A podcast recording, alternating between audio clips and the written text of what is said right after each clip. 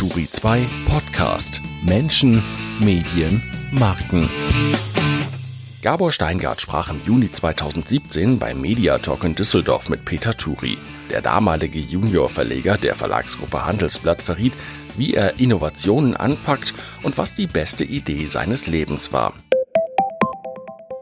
Wir haben hier heute Abend einen Gast, wo ich eigentlich zwei einladen wollte. Ich habe gesagt, wir brauchen für das Thema Innovationen einen Markenmacher, der seine Marken richtig vorangebracht hat, eine, der die Marke verbessert hat, ein Weltverbesserer und wir brauchen einen, der uns die Welt erklärt, einen Welterklärer. Und jetzt habe ich einen gefunden, der beides eigentlich ist. Sie sind Weltverbesserer und Welterklärer.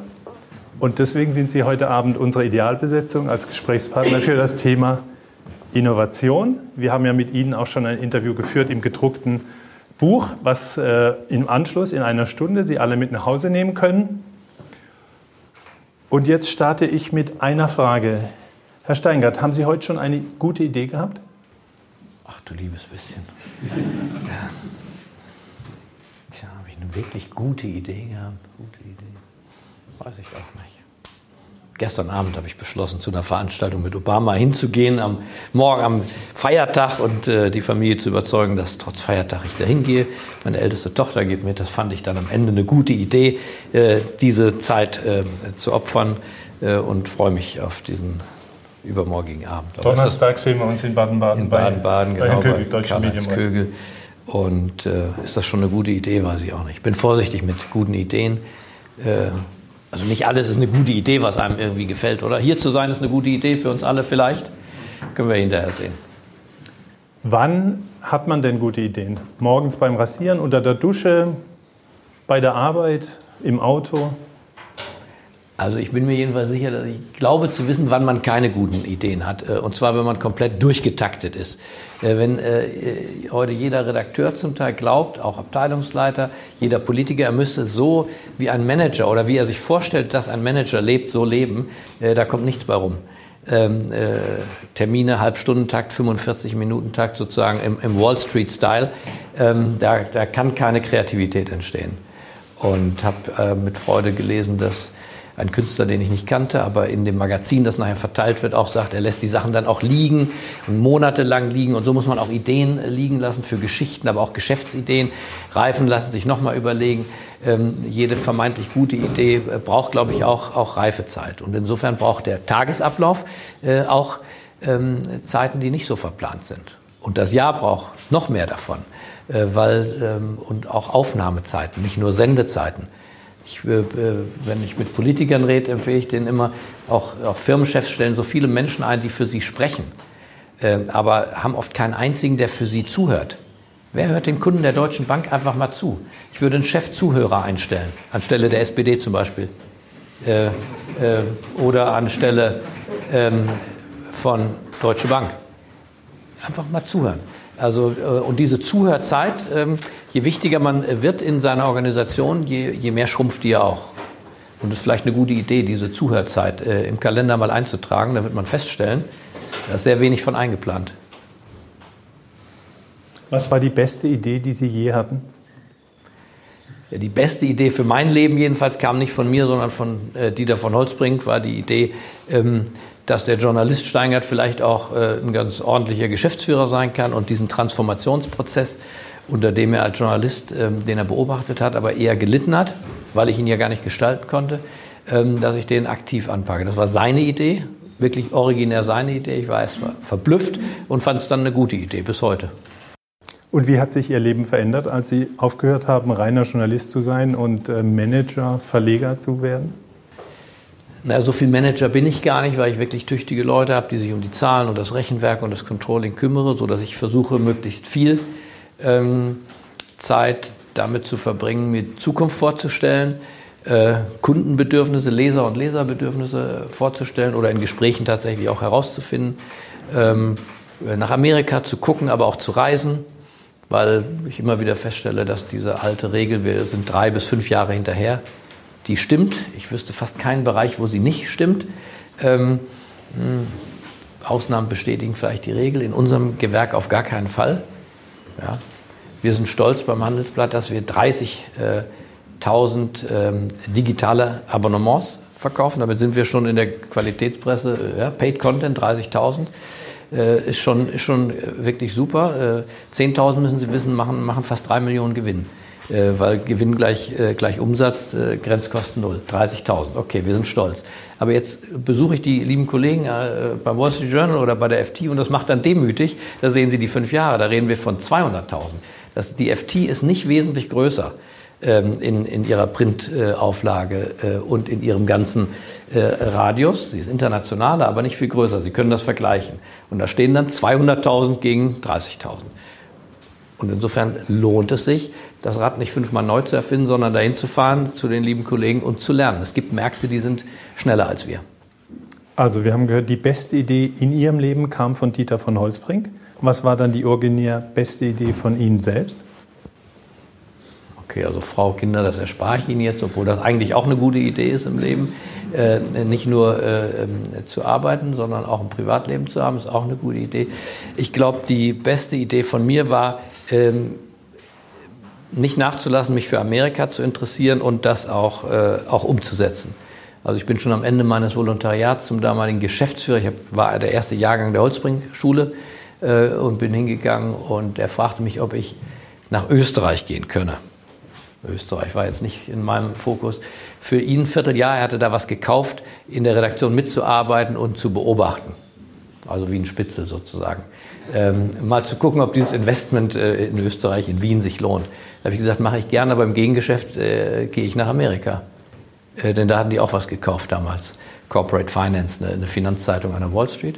Und das war mal ein guter Deal. Da habe ich gelernt, äh, immer, es geht mehr als man denkt und äh, nicht locker lassen. Das ist eine gute Idee, sich was vorzunehmen. Man weiß ja gar nicht, wozu es führt, dass ich dann später äh, über das Weiße Haus äh, berichtet habe und berichten durfte und in Amerika ein Buch gemacht habe. Äh, nichts klappt irgendwie, man kann nicht bei dem Buch anfangen jedenfalls.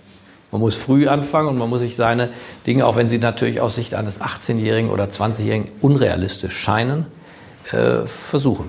Das ist eine gute Idee, glaube ich, äh, sich was zuzutrauen. Was war die schlechteste Idee, die Sie je hatten? Na, im Nachhinein sicherlich die Idee zu glauben, dass ich den Spiegel retten könnte und unter vollem äh, Einsatz äh, meiner Re Reputation, intern vor allem, kandidiert habe für eine an sich aussichtslose Angelegenheit, die die äh, Leitung der Mitarbeiter KG, die 50 Prozent der Anteile hat. Also haben Sie sich doch zugetraut zu managen, ein Medienunternehmen? Ja, die managen nicht wirklich, die suchen Manager aus. Okay. Die, das ist eher wie ein Aufsichtsrat, aber die haben das Sagen. Mhm. Äh, und äh, sagen wir so, ich hätte wahrscheinlich würde ich es heute auch wieder tun. Ähm, aber äh, das war natürlich trotzdem kamikaze-mäßig und endete äh, mit äh, letztlich meinem Ausscheiden. Also der Spiegel wollte nicht gerettet werden. Und wenn, dann nicht von mir. da können wir gleich mal fragen, ist der Spiegel denn zu retten? Glaube ich schon. Was müssten die machen? Ja, das, ach, die Kollegen äh, versuchen dieses und jenes und werden selber wissen, glaube ich, heute, die Zeiten haben sich sehr geändert.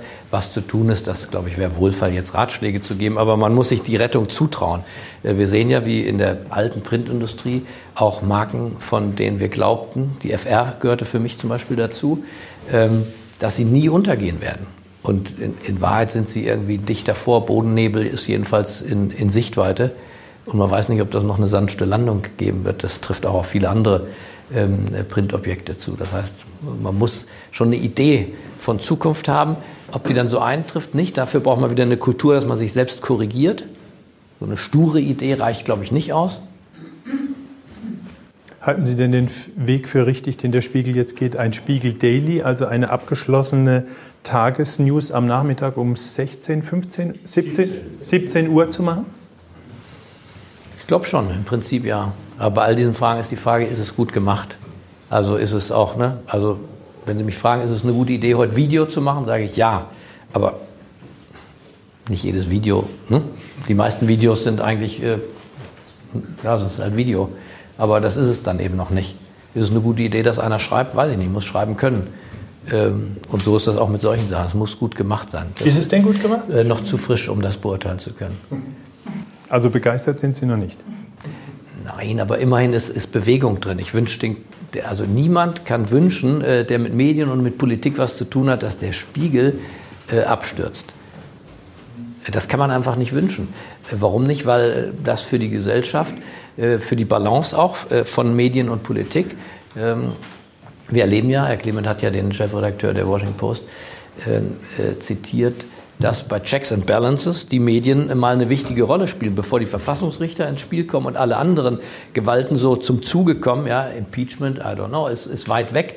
Die Medien arbeiten in der Tat vom ersten Tag an, und zwar bei jedwedem Präsidenten, arbeiten sie in kritischer Absicht. Und insofern, und der Spiegel ist ein, äh, ein Großprogramm, ein Großapparat auch zur Kritik äh, bestehender Verhältnisse. Das ist der Auftrag. Rudolf Augstein hat gesagt, wir sind die andere Seite der Medaille. Also auch wenn die Schröder-Regierung glaubte, die Agenda 2010 ähm, ist toll, dann ist es der Auftrag des Spiegel gewesen, das zu kritisieren. Und wenn Frau Merkel glaubt, die Willkommenspolitik, ich will gar nicht in Abrede stellen, vielleicht hat sie ja recht, aber die Aufgabe des Spiegel ist, eine Gegenposition ähm, einzubeziehen und natürlich Argumente dafür zu finden und, und äh, zu recherchieren. Und insofern äh, kann man dem Spiegel nur ein langes Leben wünschen, weil es Teil von uns ist und Teil von Gesellschaft ist. Sehen Sie denn die Existenz des Spiegels, auch die Kraft des Spiegels gefährdet? Also die Existenz nicht. Die Kraft, die Vitalität ist, ist, ist immer unterschiedlich bei, bei allen Medien und nicht unter jedem Chefredakteur und unter jeder Führung und in jeder Epoche sehe ich die Vitalitätskräfte. Der Stern hat sich revitalisiert zum Beispiel, würde ich mal sagen. Äh, ohne Zahlen zu kennen, ist das mein, mein, mein Gefühl. Hm, ich sehe, dass die Zeit über, über eine sehr lange Zeit sehr, sehr vital ist.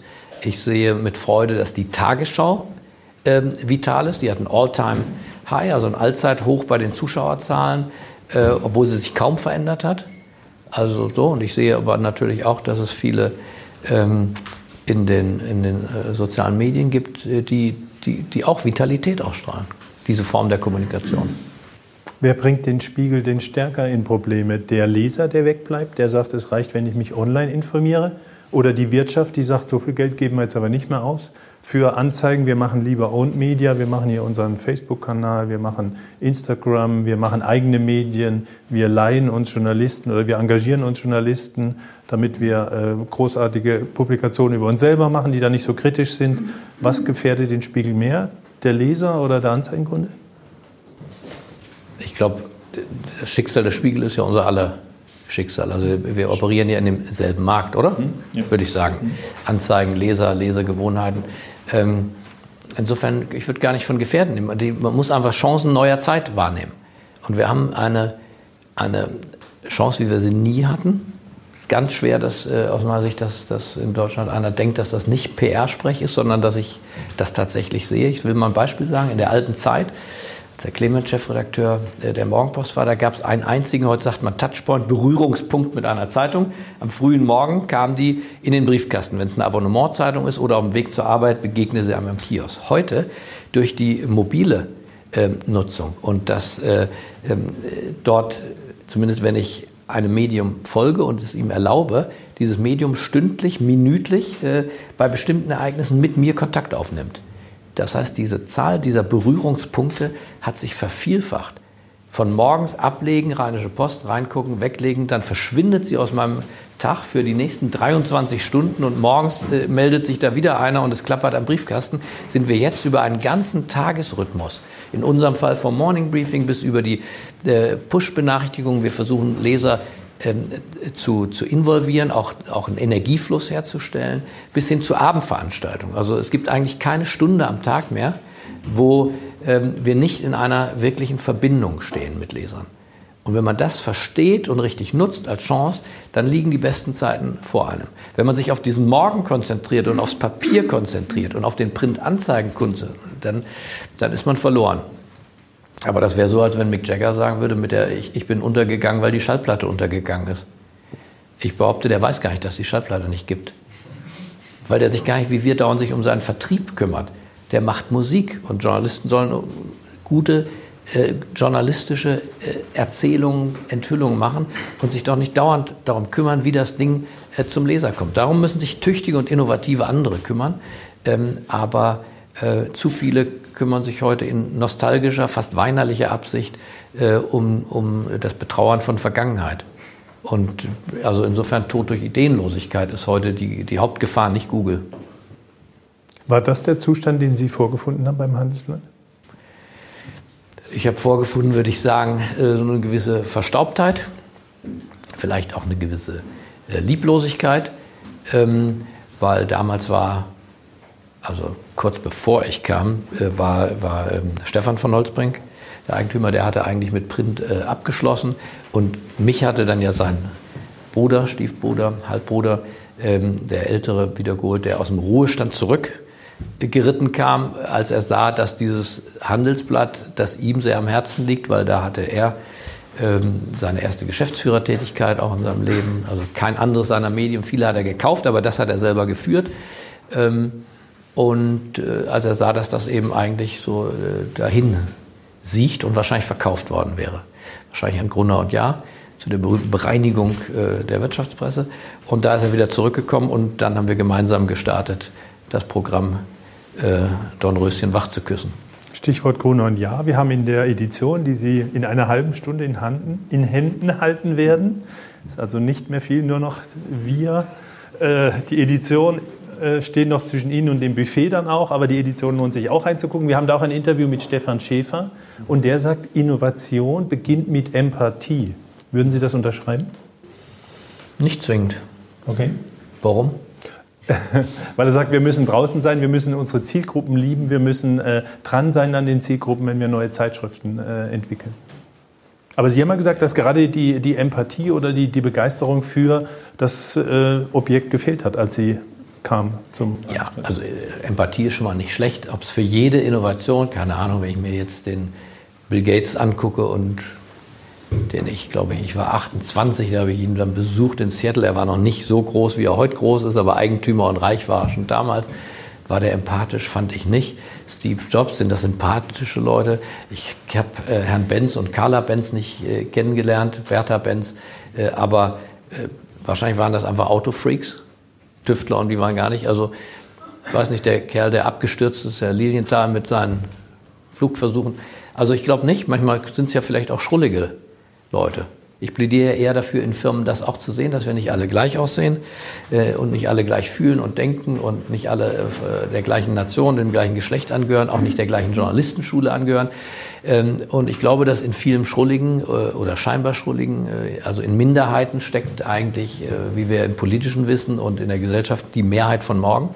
Also insofern ist in den Firmen da ein Keim angelegt bei Leuten, die allzu oft nicht berücksichtigt, vielleicht sogar ausgesteuert jedenfalls nicht ins Zentrum. Da ist keiner so richtig neugierig.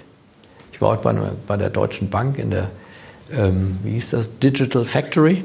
400 Leute, demnächst 800 Leute am Rande von Frankfurt machen, die nichts anderes als Apps entwickeln und User Experience, all diese Worte. Und äh, da hatte ich auch schon ein gutes Gefühl, weil die sahen schon mal anders aus als die in den Hochhaustürmen. Äh, weil die sehen alle aus wie, äh, als wenn Mao, äh, so eine Armee, blau, weiße Hemde, auch die Schlipse sind alle gleich. Die, die, variieren tatsächlich nur in der Intensität des, des Blautons. Und hier waren eben verschiedene Nationalitäten. Das ging, hier hatte eigentlich nur der Leiter und der hatte nur einen Schlips an, weil er mich da geführt hat. Ansonsten, so, das war eine andere Kultur. Und ich glaube, diese Kultur braucht's. Und nicht zwingend Empathie, sondern tatsächlich eine Kultur von Verschiedenartigkeit. Wenn dann die Menschen auch noch sympathisch sind wie Sie und ich, wunderbar. Beginnt, beginnt Innovation damit, dass man den vorgegebenen Weg verlässt, dass man in unkartiertes Gelände geht? Ja, auch. Auch. Also wenn man einfach nur nachmacht, was andere gemacht haben. Wobei natürlich das Gucken so ist schon hilfreich zu gucken und dann was Eigenes entwickeln. Ich würde sagen, heute die Verlagsgruppe Handelsblatt geht einen sehr eigenen Weg werden sie auch umbenennen im Übrigen, weil mit dem Wort Verlagsgruppe äh, wir eigentlich nichts mehr anfangen können. Ähm, äh, In was? Nicht revolutionär, aber Handelsblatt Media Group, weil wir uns als Medium verstehen, als äh, Medium zwischen Lesern und, und verschiedenen Interessen der Gesellschaft, aber nicht mehr als Verlag im Sinne von Zeitung und Drucken, ähm, auch international statt Deutsch. Und wir gehen unseren eigenen Weg, wir gucken, was Springer macht, aber das ist nicht unser Weg. Also das Kaufen von Internetportalen in in, in Polen oder der Ukraine ist sicher auch interessant, vielleicht sogar finanziell interessanter. Ähm, äh, oder auch die, die Burdas, die haben äh, Die haben äh, fressnapf.de gekauft und glaube ich mittlerweile wieder verkauft. Ist auch interessant, fressnapf.de.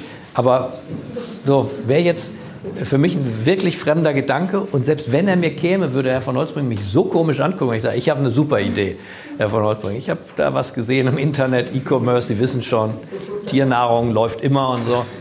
Äh, nee, so denken wir nicht. Und deswegen haben wir das um, das um den Journalismus rumgebaut.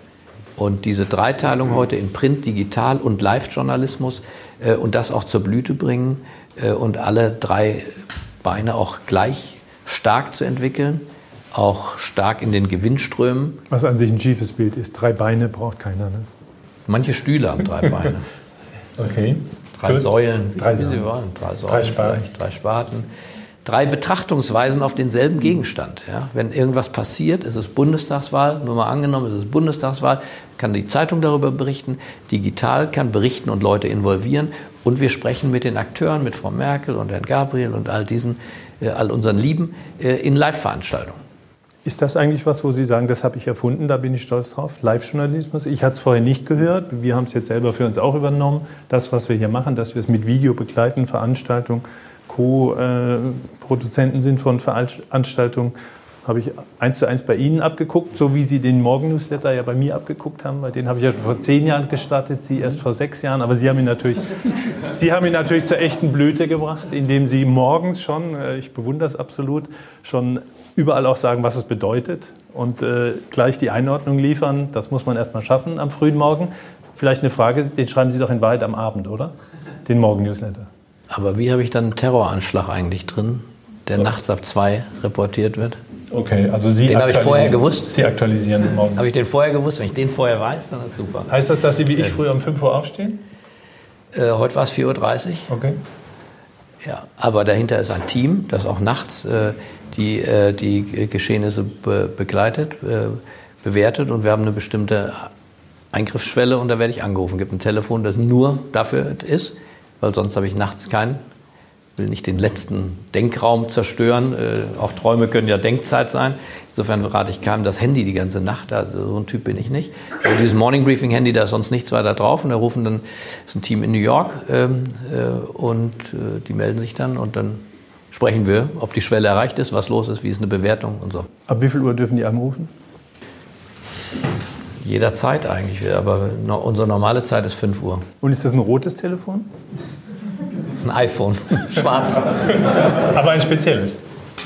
Ein ganz normales iPhone, auf dem sonst nichts weiter drauf okay. ist. Ich habe da nichts abonniert, da bimmelt nichts, da klingelt nichts. Okay.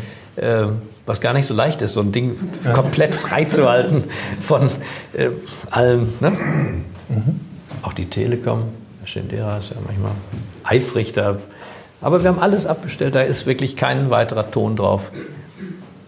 Aber Sie geben, zu, Sie geben zu, dass Sie den Turi 2 Newsletter abonniert hatten und sich davon äh, haben inspirieren lassen? Ist es denn erlaubt, Innovation auch mal wo abzuschauen? Man sagt ja, Kreativität ist eine Idee aufnehmen und vergessen, wo man sie her hat.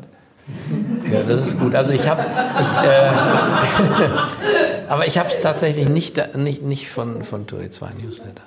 Aber, äh, sondern ich, hab, äh, ich war beeindruckt, ich habe ja äh, von 2008 an den Obama-Wahlkampf äh, begleitet. Nee, Obamas Und? Kommunikation selber okay. hat, hat äh, mich dazu gebracht. Denn der schrieb mehrfach am Tag, je, je dichter man an den Wahltag kam und dann eigentlich bei den Primaries auch immer sozusagen zum Stichtag Iowa und äh, South Carolina und so weiter, dir Gabor. Oder auch nur Gabor, I need you. Und dann kam das Anliegen. Oder und morgens schon. Zu jeder. Er hat das nicht morgens, das ist kein Morning-Newsletter, aber es war zum ähm, den Kontakt halten zu Wählern äh, und Sympathisanten. Ich hatte mich als Journalist eingetragen bei irgendeiner Veranstaltung auf einer Liste. Das heißt, die hatten meine E-Mail-Adresse und ich habe später dann auch mal gespendet, weil das in Amerika gang und gäbe ist. Wenn man spendet, äh, in dem Fall für die Demokraten, ist man äh, nochmal auf intimeren Veranstaltungen mit den Kandidaten. Ähm, was Begegnungen mit ihm oder mit Hillary Clinton äh, ermöglicht hat. Äh, aber diese Begleitung mit dem E-Mail, und er hatte noch viel mehr in petto, was ich für Deutschland noch revolutionär halten würde. Wenn ich das mache, würden sie allerdings aus dem, äh, würden alle sich beschweren. Also Michelle Obama hat das eingesetzt, den Robocall, den personalisierten Anruf zu Hause mit Spracherkennung auf dem AB Michelle Obama. äh, Dear Gabor. Äh, und dann kam die Message. Und zwar so schnell gesprochen, ohne hektisch zu sein, dass er das Gefühl hat, das hat sie jetzt auf dem AB hinterlassen. Äh, und man ist so berührt, weil die Botschaft ist natürlich gut. Die ist nicht irgendwie, ne? Die ist gut getextet, sage ich mal, und die ist empathisch vorgetragen. Das ist ihre Stimme. Das spielen Sie mal mindestens zehn Besuchern vor in den nächsten vier Tagen. Ähm, das machen in Amerika mittlerweile auch die Lehrer. Also wenn, wenn äh, schneefrei ist zum Beispiel, äh, weil so, dann schicken die nicht eine E-Mail, sondern machen diese Calls. Äh, die werden auch einmal aufgenommen und dann gibt es Firmen, dann kann man die verteilen an 1000 Schüler und dann äh, sind in fünf Minuten 1000 Schüler persönlich bzw. die Eltern angerufen worden. Und im Wahlkampf, das fand ich unfassbar effektiv. Das ist der, die intimste Form des Podcasts, wenn man so will. Ich bin sicher, auch das kommt noch hierher. Die Deutschen würden das im Moment, ich glaube, unsere Leser würden das ablehnen, wenn wir zu Hause anrufen, das wäre zu aufdringlich. Aber das sind Sachen, die mich inspiriert haben. Und so hat mich diese, diese personalisierte Form, zum Beispiel ihr, ihr war nicht personalisiert. Richtig. Genau, die Personalisierung war, würde ich sagen, war ich dann in Deutschland der Erste mit dem Morning Briefing und das habe ich da äh, geklaut. Gar nicht so sehr bei Politico, sondern bei den, wenn man so will, Wahlkampfschreiben äh, von, von Obama. Es gibt eine schöne Geschichte zu diesem Morgen-Newsletter, weil Sie von Stefan von Holzbrink sprachen. Stefan von Holzbrink hat natürlich den Turi 2 Newsletter gekriegt am Morgen, hat mich dann mal eingeladen in die Gensheitestraße nach Stuttgart. Ich bin da den Berg hochgepilgert zu Fuß, war eine schlechte Idee, weil es war dann so ein heißer Tag und dann saß ich schwitzend vor Stefan von Holzbrink und er sagt, wir machen das jetzt zusammen für andere Branchen, Chemie, Auto, alle brauchen einen Morgen-Newsletter.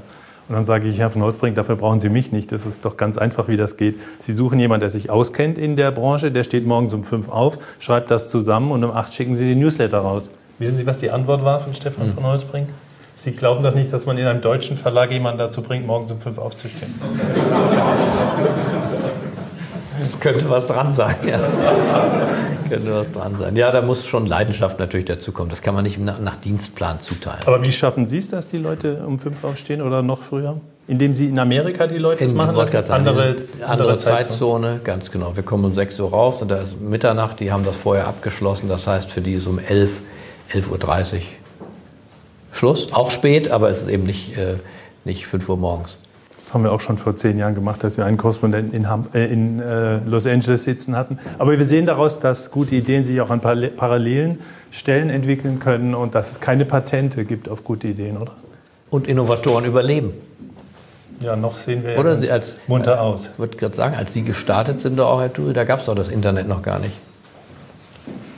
Äh, das weiß ich nicht. Also was meinen Sie mit gestartet? Ich habe angefangen mit Alternativzeitung ja. vor 35 Jahren, haben wir selber äh, kopiert auf dem Uni-Rechner und haben das dann verteilt und hatten, das hieß ZK, Zeitungskollektiv und Anzeigen waren streng verboten, weil wir waren ja streng kritisch. Also das hat sich zumindest äh, gewandelt. Anzeigen sind wir heute offen gegenüber. Ne? Beide. Aber wie war das bei Ihnen? Sie haben ja auch äh, in den 80er Jahren bei für die Grünen saßen Sie sogar im, im Stadtrat von Mar Marburg? Mhm, in Marburg, ja. Finanzpolitischer Sprecher. Erste rot-grüne Koalition in Hessen. Ja. Ich war erst parteilos und dann hat man mich gezwungen, äh, Mitglied zu werden, weil dann setzte die Verkrustung ein und dann wurden nur noch Parteimitglieder auf die Liste. Sind Sie heute noch? Nein, nein, nein, auch schon lange nicht mehr.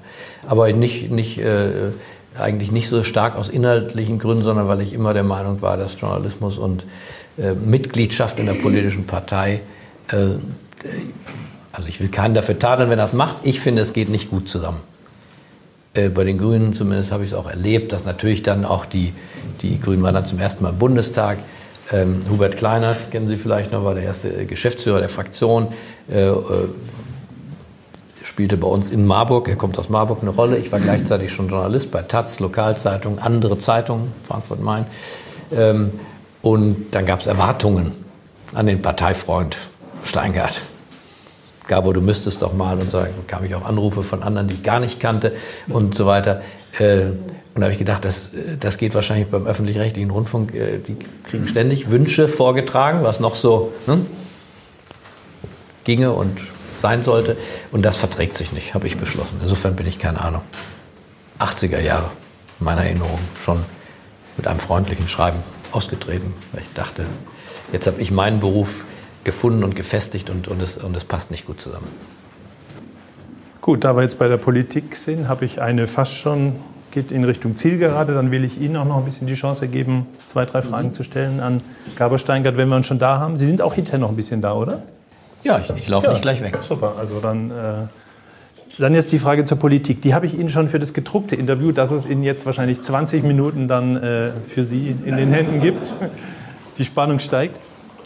In dem gedruckten Interview habe ich Sie gefragt, was würden Sie morgen, was würden Sie machen, morgen machen, wenn Sie Bundeskanzler wären? Und da war die erste Version, die Antwort von ja. Ihnen, meine angeborene Bescheidenheit ja, verbietet, äh, verbietet es mir, diese Frage zu beantworten. Das haben Sie dann später gestrichen, weil Sie gedacht haben, das nimmt Ihnen doch keiner ab. Deswegen frage ich jetzt nochmal, es gibt auch eine Antwort im Buch, aber jetzt machen wir es vielleicht nochmal live. Wenn Sie morgen, es wäre Montag, Sie sind gewählter Bundeskanzler, was würden Sie tun, um die Bundesrepublik innovativer nach vorne zu bringen? Ich überlege, was ich geantwortet habe. So sinngemäß das, was ich auch denke, dass man das Amt neu definieren müsste. Also ich habe ihm keinen Zehn-Punkte-Plan genannt, wie jetzt Deutschland äh, mal endlich so, dank Steingarts Ideen nach vorne kommt, sondern das Amt neu definieren. Das, äh, das Amt äh, verbringt heute äh, ein Drittel seiner Zeit mit äh, Repräsentation, dem Herzeigen von Macht. Äh, ein weiteres Drittel ähm, verbringt es mit dem Erhalten von Macht. Dafür ist er, der Sonderminister nennt sich Kanzleramtsminister, aber der ist eigentlich dafür da, dass Macht erhalten wird. Und, ähm, und erst so im letzten Drittel findet dann, wenn alles gut läuft äh, und die Not groß ist, Politik statt. Zu wenig. Dieser eigentliche Politikanteil ist, ist, wäre mir zu wenig in Zeiten von Wandel. Ich glaube, dass der Wandel heute schneller ist als die Medien, aber noch deutlich schneller ist als die Politik. Also eine Gesellschaft hat eine Fließgeschwindigkeit in meiner Vorstellung. Und äh, wenn man da nicht mit dieser Geschwindigkeit und in der Kohorte mit dabei ist, dann, ähm, dann wird man ausrangiert. Das erleben wir. Politische Klassen äh, in Österreich, in Frankreich, äh, in Großbritannien, in den USA und so weiter werden in rasendem Tempo äh, ausrangiert. Wenn Giovanni Lorenzo sagt, wir müssen vorsichtig, das meint er in ermahnender Weise an meine Adresse, äh, vorsichtig mit der politischen Klasse umgehen. Wir hätten ja nur die eine. Ähm, dann äh, schweige ich andächtig, weil er natürlich eine Institution ist. Denkt mir aber, diese eine ist, wird sich überleben und hat sich schon überlebt. Wir haben eine zweite. Wir haben eine zweite politische Klasse, die weiß zum Teil noch gar nicht, dass sie die, die politische Elite von morgen sein wird. Ich glaube, dass der junge Herr Kurz, als der zum ersten Mal bei uns anrief und fragte, ob er aus Österreich, aus Wien, der Österreich, dieser Reisejährige, ob wir eine Veranstaltung mit ihm machen könnten oder so eine Art Deutschland-Dinner, hätte er was mitgekriegt und so weiter. Äh, da haben wir das gar nicht weiter verfolgt, ehrlich gesagt. Weil er zu jung war, oder? Ja, weil wir das gar nicht ernst genommen haben. Okay. Ähm, gar nicht ernst genommen. Und jetzt schickt dieser junge Mann sich an, äh, da in den Bundeskanzlerwahlkampf einzusteigen, hat die Partei auf und so weiter. Das zeigt ja, wie, wie marode offenbar, ich bin kein Experte äh, der, der ÖVP, ähm, aber in Amerika auch. Alle Journalisten tippen, Mario Rubio wird's oder der junge Bush wird's und die einen sagen so, die anderen so, und dann kommt wer ganz anders und, und übernimmt den Laden. So, und das heißt, äh, es gibt eine zweite politische Klasse. Äh, die wird aus Bürgern bestehen, die heute noch gar nicht wissen, dass sie, wenn die Verhältnisse zum Tanzen gebracht wurden oder von ihnen gebracht werden, dass sie dann Verantwortung übernehmen werden. Ähm, ich habe es ja bei den Grünen selbst erlebt, wie sozusagen aus Nörgeln und aus Kritik und Unzufriedensein äh, auch Teile einer politischen Klasse ja geworden sind. Heute ja unzweifelhaft Teil des Establishments. Äh, und solche ähm, Neugeburten auch von politischen Klassen oder auch von Unternehmerschaft, ähm, die gibt's. Und wir erleben so eine Zeit, wo das passiert. In Deutschland langsamer als anderswo, das hat historische Gründe. Unser System ist besonders ähm, immun und resistent gebaut gegen Populisten und gegen, äh, gegen Leute, die einfach den Durchmarsch machen. Das, äh, die, die historischen Gründe kennt jeder. Die anderen Systeme, je durchlässiger sind, äh, sie sind, je, je schneller äh, sind da äh, die anderen am Ziel. Und was würden Sie dann der etablierten Politik äh, empfehlen zu tun? Was ich Oder wären Sie schon ein Vertreter dieser zweiten politischen Klasse, wenn Sie an die Macht kämen? Ich sehe unsere Rolle als Medien anders. Klar. Aber wir sind schon auf dem politischen Feld. Ich gehöre nicht zu denen, die sagen, Politik geht uns nichts an, die machen Politik, wir machen Medien. Ich sehe uns auf Augenhöhe mit der Politik, nicht was, äh, was äh, Beschlüsse angeht, also die, die, die Exekutive liegt bei der Regierung, die, das Parlament ist die Legislative, aber im Kampf um die öffentliche Meinung, also um das Argument, Und das ist ja Politik im Urzustand. Erst danach werden daraus Vollzugsrichtlinien und Parlamentsbeschlüsse. Äh, da sehe ich uns auf Augenhöhe, da sind wir gefordert. Den Auftrag nimmt ja die Washington Post und die New York Times, äh, der Spiegel, wenn er vital ist.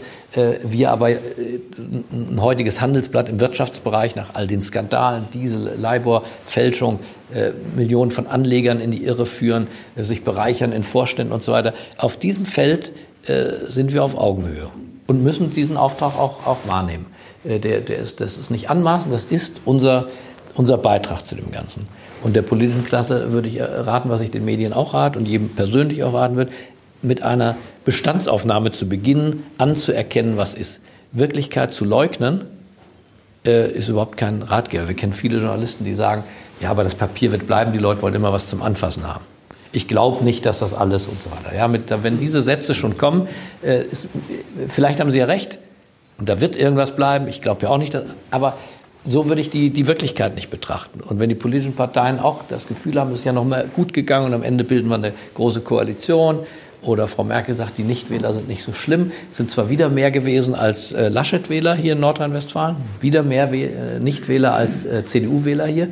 Äh, Frau Merkel sagt, macht nichts, äh, also in kleiner Runde sagt sie das. Ähm, wir leben ja in einer Relativwelt. Diese Nichtwähler werden abgezogen und der Rest sind 100 Prozent. Ne? So läuft ja das Spiel. 35 Prozent Nichtwähler, bleiben 65 über, 65 werden gleich 100 gesetzt und dann wird die Macht verteilt. Das ist das Spiel, wie es heute läuft. Richtig, richtig erkannt. Die Physikerin, kann ich nur sagen, hat das genau verstanden. Das wird aber nicht ewig so laufen, äh, weil ähm, das Leute so nicht akzeptieren werden. Also eine, eine gute Analyse, äh, wo man eigentlich steht, das würde ich der Politik raten. Und da gibt es nicht nur die eine, nicht nur die Steingärten, da gibt es viele, aber sich überhaupt auf den Prozess Annäherung an Wirklichkeit einzulassen äh, und das äh, gegen Parteigremien, Sprachregelungen äh, und all die Borniertheiten, ähm, die es in so einer Partei geben kann, äh, durchzusetzen. So, an der Stelle würde ich gerne sagen, wir haben ein super Thema für jetzt. Äh, äh, was passiert, wenn Chefredakteure gewählt werden? Was würde Wolfgang Clement machen, wenn er am Montag Kanzler wäre. Alles super Small-Talk-Themen. Ich möchte die Kurve ganz, ganz elegant kriegen und auf eine Innovation hinweisen mit der letzten Frage, die jetzt die Turi 2 äh, Edition mit dem Heft Innovation gemacht hat. Herr Steingart, was halten Sie von Augmented Reality, also der Idee, Videos zu produzieren, andere äh, äh digitale Inhalte und sie über eine App hinter ein gedrucktes Medium zu legen?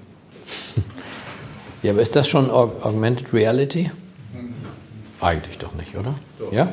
Das ist eine Frage, die jetzt äh, die Kollegen von WDV beantworten werden, weil wir es. Wir machen das Wir wissen es so, ne? noch nicht. Und wir, äh, wir haben es jetzt mal gemacht. Und äh, äh der Lars Berger und der Patrick Oster, Osterbrink von äh, WDV äh, werden uns jetzt kurz zeigen, was wir bei der Turi 2 Innovation gemacht haben. Und danach gehen wir dann in die Diskussion im kleinen Kreise. Ich bedanke mich dafür, dass Sie so geduldig mitgemacht haben bei dem Interview, beim Fototermin, jetzt beim Video. Ja, ich bedanke mich. Sie sind mich. mein Held. Danke. Turi 2 Podcast.